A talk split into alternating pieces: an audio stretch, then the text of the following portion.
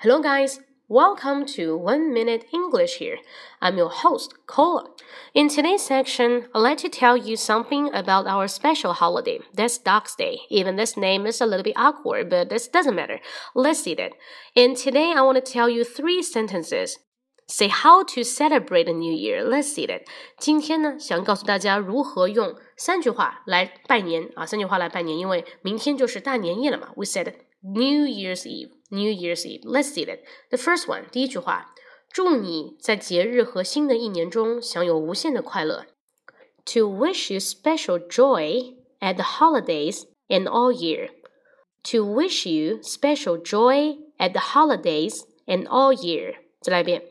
To wish you special joy at the holidays and all year. To wish you special joy at holidays and all year. 祝你在节日和新的一年中享有无限的快乐。文本呢，我已经留在了这个评论区里，大家可以看到啊，可以用它来向亲戚好友拜年。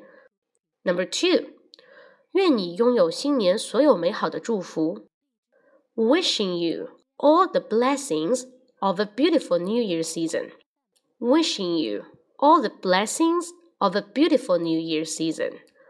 Wishing you all the blessings of a beautiful New Year season. Wishing all the blessings of a beautiful New Year season. 愿你拥有新年所有美好的祝福。The last one，最后一句，传统佳节之际，献上真挚的祝福，祝新年万事如意。Warm-hearted wishes for a happy New Year, filled with all your favorite things.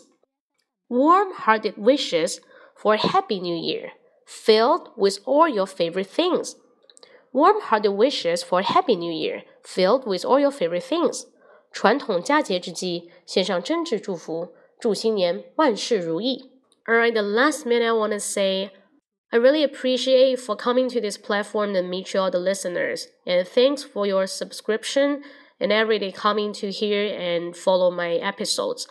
Um, I want to keep on doing that because it's, you see, it's almost 200 almost 200 episodes. But today my nose just get a bit stuffy.